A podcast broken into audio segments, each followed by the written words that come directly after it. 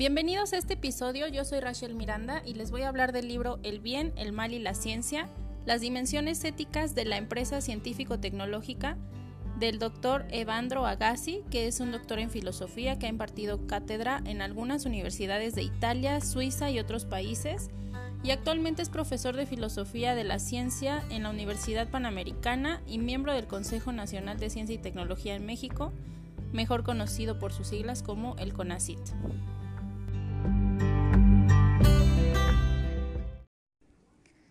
En esta ocasión únicamente les voy a hablar del capítulo 2, que se titula Ciencia y Sociedad.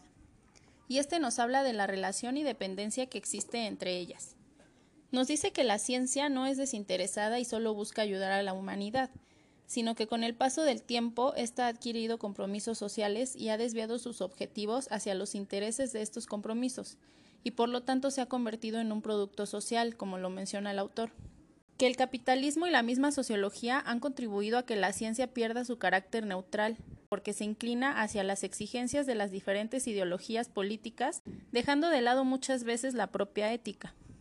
En un principio, la ciencia era la relación entre el hombre con sus interrogantes y la naturaleza y sus respuestas. Pero con la crisis de la ciencia moderna, esto se fue modificando y la ciencia pasó de ser objetiva a subjetiva, pues está sujeta a la interpretación social y con esto se vuelve colectiva. En palabras del autor, nadie puede ignorar el trabajo hecho por los demás, lo cual convierte cada resultado científico en producto de un esfuerzo colectivo.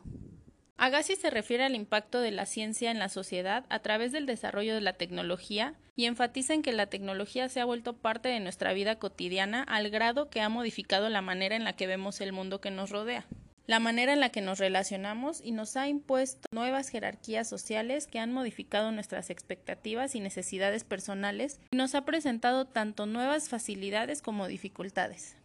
La ciencia no puede ser controlada por la misma ciencia, puesto que implica responsabilidades morales que marca la sociedad.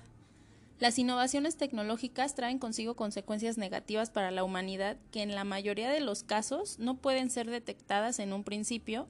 y que aunque algunas de estas consecuencias sí se pueden detectar, carecen de un control efectivo y como dice el autor, la valoración de un peligro tal puede producirse solamente a un nivel social, pues efectivamente son la humanidad o la sociedad en sentido lato las que están expuestas al riesgo de futuros desastres o ciertamente a la futura aniquilación. Pero la sociedad no es consciente en su totalidad de lo anterior porque tiene una manera de pensar individualista y por lo tanto en cuestiones de ciencia es difícil tomar decisiones a partir de una visión social. El doctor Agassi también nos menciona que la ciencia fue creada por el hombre y depende de la creatividad que es un don individual y de la libertad de investigación, que la ciencia debe ser dirigida al beneficio social y a su vez tener una compensación. Aunque la ciencia debería ser utilizada para el desarrollo social y debería ser neutral en cuanto a sus intereses, esto no es posible en su totalidad, pues los grupos que tienen la capacidad de financiar los proyectos científicos solo lo hacen si los proyectos responden a sus intereses y necesidades o si tienen la garantía de que será rentable o surgirán utilidades en un futuro. Tanto la ciencia ha transformado a la sociedad como la sociedad ha transformado a la ciencia hasta llegar al punto en el que depende una de la otra para su existencia esto es a grandes rasgos de lo que trata el capítulo Ciencia y Sociedad. El autor aborda los temas de una manera muy general, sin embargo esto le da la oportunidad al lector de reflexionar un poquito y crear sus propias conclusiones o incluso de buscar situaciones en su entorno que puedan ejemplificar las dificultades que nos describe. En lo personal creo que la ciencia y la sociedad están íntimamente relacionadas,